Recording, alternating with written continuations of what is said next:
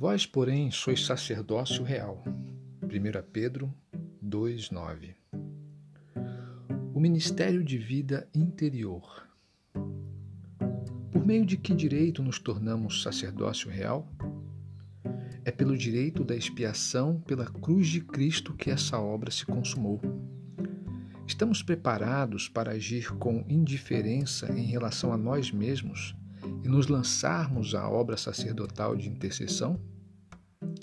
Fazemos o autoexame interior continuamente para ver se somos como deveríamos ser, e isso gera um tipo de cristianismo fraco e egocêntrico, em vez de uma vida robusta e simples de um filho de Deus.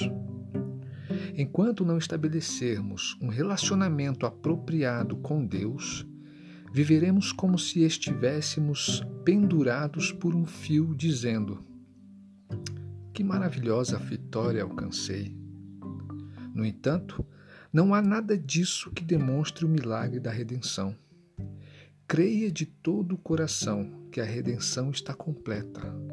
Não se preocupe mais consigo mesmo, mas comece a fazer o que Jesus Cristo disse, na essência. Ore pelo amigo que vem procurá-lo à meia-noite.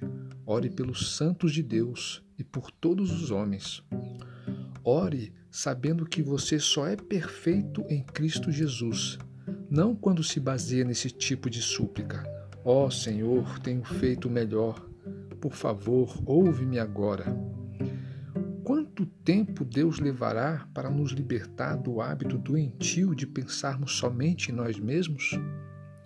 Precisamos chegar ao ponto de nos cansarmos de nós mesmos até que não haja mais surpresa com nada que Deus possa dizer a nosso respeito.